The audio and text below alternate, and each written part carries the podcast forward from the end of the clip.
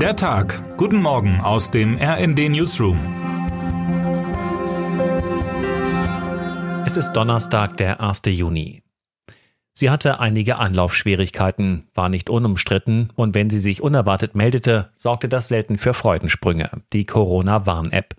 Was viele Monate ein Instrument war, um durch die Pandemie zu kommen, den Impf- oder Genesenenstatus nachzuweisen oder Familie, Freunde und Bekannte vor möglichen Infektionen zu warnen, erlebt heute seinen letzten Tag. Der Betrieb der App wird eingestellt und damit auch eine letzte Signalflagge dafür gehisst, dass die Pandemie ihr Ende erreicht hat. Die letzte neue Infektionskrankheit, mit der wir leben müssen, wird Corona indes nicht gewesen sein. Grund dafür ist nicht zuletzt der Klimawandel, wie das Robert Koch Institut in seinem heute veröffentlichten Journal of Health Monitoring beschreibt. Die zentrale Botschaft des ersten Teils des Sachstandsberichts Klimawandel und Gesundheit 2023, der Klimawandel macht krank. Neu ist diese Ansage nicht, aus Sicht der Experten wird aber noch immer zu selten darüber gesprochen. Dabei hat das RKI gleich zehn Faktoren ausgemacht, die durch das Klima beeinflusst werden und die sich direkt oder indirekt auf unsere Gesundheit auswirken. Dazu zählen unter anderem steigende Temperaturen, vermehrte Extremwetterereignisse, die Luftqualität und der Einfluss von UV-Strahlung. Meine Kollegin Laura Beigel hat sich den Bericht genau angesehen. Krankheiten allerdings werden nicht das einzige Problem des fortschreitenden Klimawandels bleiben.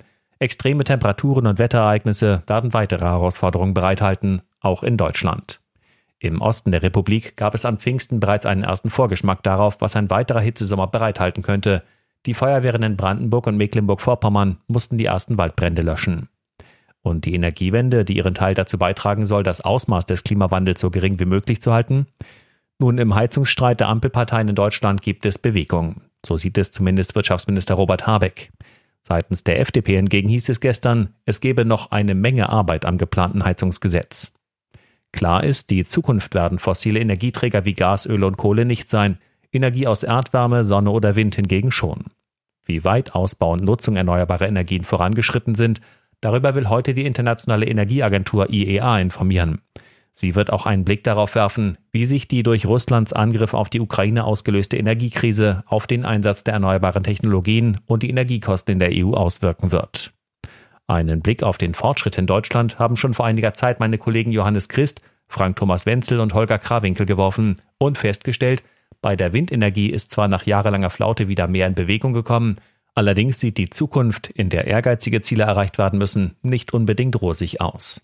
Nachholbedarf gibt es vor allem im Süden der Republik. Bei der Sonnenenergie müssen neue Abhängigkeiten, wie etwa von China, verhindert werden. Es bleibt noch viel zu tun. Termine des Tages.